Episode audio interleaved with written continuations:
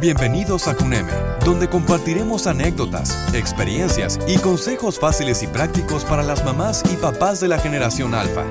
Con ustedes, Jessica Selle. Ha llegado el momento de llevar tu carrera profesional al siguiente nivel. Estamos ya en primavera, una estación alegre, optimista, que te invita a pasar a la acción. Si te sientes atrapado en la rutina y temes que suene el despertador por las mañanas, tienes que hacer algo para remediarlo. Esos primeros pasos para que tu carrera sea más gratificante no son tan complicados de dar como crees. Bienvenidos a CUNEME InfoTips yo soy Jessica Luque, la voz que te acompaña, y en este episodio te daremos algunos consejos con los que lograrás una nueva perspectiva para poner en marcha tu carrera y empezar el camino hacia el éxito profesional. Punto número 1. Construye redes de contactos. Cuando se trata de salir adelante e impulsar nuestra carrera profesional, siempre nos han dicho que lo importante es tener una buena red de contactos. En ocasiones, te guste o no, quien conoces y no tanto tus conocimientos será lo que te lleve al lugar que quieres estar. Si se presenta ante ti la ocasión de unirte a un grupo de desconocidos, hazlo paso a paso y establece objetivos concretos. Habla con cinco personas la primera vez. Después, intenta ampliar tu red poco a poco cuando asistas a un nuevo evento lo puedes convertir en un juego y marcarte nuevas metas en cada evento. De este modo, sentirás menos miedo y lo verás como algo entretenido. Punto número 2. Cuida tus perfiles sociales. Mucha gente olvida, cuando está buscando nuevas oportunidades en su carrera, que las redes sociales pueden perjudicarnos si no se manejan adecuadamente. Es muy habitual que los reclutadores comprueben las cuentas de los perfiles sociales de un candidato antes de decidir si contratarlo o no para su empresa. Para hacerlo bien, primero consulta en Google la información que existe sobre ti, al alcance de cualquiera. Después, elimina dentro de tus posibilidades aquello que consideres que pudiera ser un obstáculo para tu carrera profesional. Piensa en esos estados de Facebook donde has hablado de tu descontento sobre tu puesto de trabajo anterior o en esas fotos del cumpleaños número 30 de tu mejor amigo que están a la vista de todos en Instagram. Punto número 3. Analiza tus puntos fuertes. Piensa en ese pasatiempo preferido. Es probable que eso que más te gusta hacer sea en lo que también eres bueno. Cuanto más positiva sea tu experiencia participando en una actividad o desarrollando una habilidad, mayor será el progreso y mayor será la motivación para continuar practicando esa actividad, derivando de ese modo en la creación de un ciclo que se retroalimenta. Revelar tus verdaderas fortalezas te permitirá encontrar una línea de trabajo en la que vas a sobresalir y en consecuencia tendrás más posibilidades de avanzar. En Internet existen muchas pruebas de personalidad que te pueden ayudar a determinar qué tipo de rol se adapta mejor a tu perfil. Punto número 4. Ponte a prueba. Ya lo dice la frase, sin riesgo no hay recompensa. Y esto es así cuando se trata del crecimiento personal y profesional.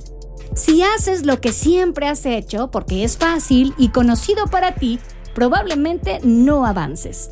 En realidad, necesitas un empujón para salir de esa zona de confort y poner en marcha tu carrera profesional con mucha energía. Si no pruebas tus propios límites, no podrás saber de lo que eres realmente capaz y no estarás aprovechando al máximo todas las oportunidades que existen para ti. Únete a un grupo para hablar en público o dirige una sesión de entrenamiento para tus colegas. Te sentirás más realizado y tendrás mejor información y experiencia para controlar tus reacciones ante situaciones desconocidas e inesperadas. Punto número 5. Obtén retroalimentación de tu entorno. Preguntar a las personas que mejor te conocen sobre tus fortalezas y debilidades puede no ser tu primera opción de retroalimentación. Pero es una excelente forma de aprender más sobre ti mismo. Con ello, conseguirás una opinión honesta de tus amigos, de tus compañeros de trabajo o de otras personas de confianza. Para poder sacar el máximo partido a este ejercicio, plantea preguntas concretas, aunque abiertas, del tipo de ¿cuál fue la mayor contribución que hice en el proyecto X? Puedes verte gratamente sorprendido por algunas de las observaciones que te hagan. Y puede ser que hayan apreciado rasgos que tú no habías tenido en cuenta. Nunca lo sabrás si no preguntas. Punto número 6. Busca un mentor.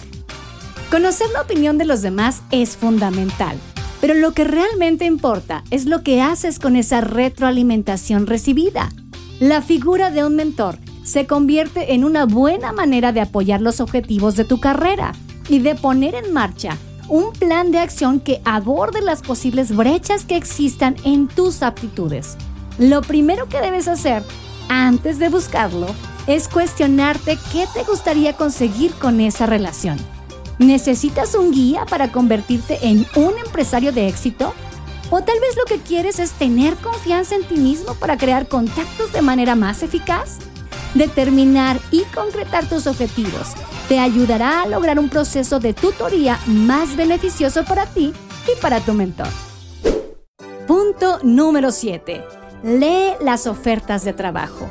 Si has estado fuera de juego en la búsqueda de empleo durante un tiempo, la realidad puede haber cambiado significativamente desde entonces.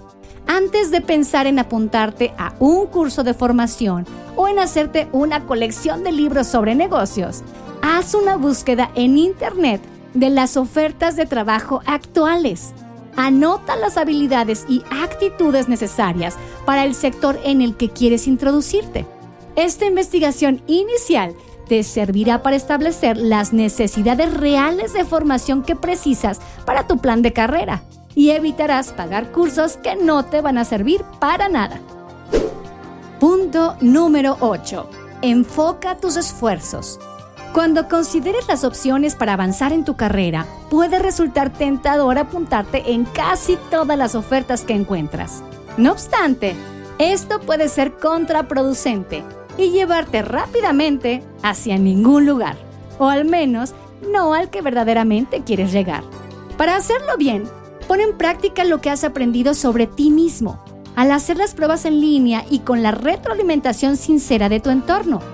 Solo así conseguirás un enfoque más específico para dirigirte hacia el éxito profesional. Punto número 9. Mezcla los negocios con el placer. En ocasiones estamos tan distraídos y absorbidos por nuestra vida diaria y nuestras rutinas que nos olvidamos de preguntarnos por qué continuamos haciendo las mismas cosas día tras día. Muchas personas se quejan de que tienen que renunciar a lo que aman para ganar dinero en un trabajo en el que no disfrutan especialmente. Si sientes esto, estás a tiempo de dar un paso atrás para cambiar tu enfoque y tu perspectiva y pensar en todo lo que la vida te puede ofrecer. En resumen, si no estás satisfecho con tu situación laboral, no esperes a que las cosas cambien sin que haya acción y determinación de tu parte. Tú tienes que dar esos pasos para poner en marcha tu carrera. Te sorprenderás de las oportunidades que se presentan si te esfuerzas. Y lo más importante, no dejes que el miedo al fracaso te detenga y frene el desarrollo de todo tu potencial.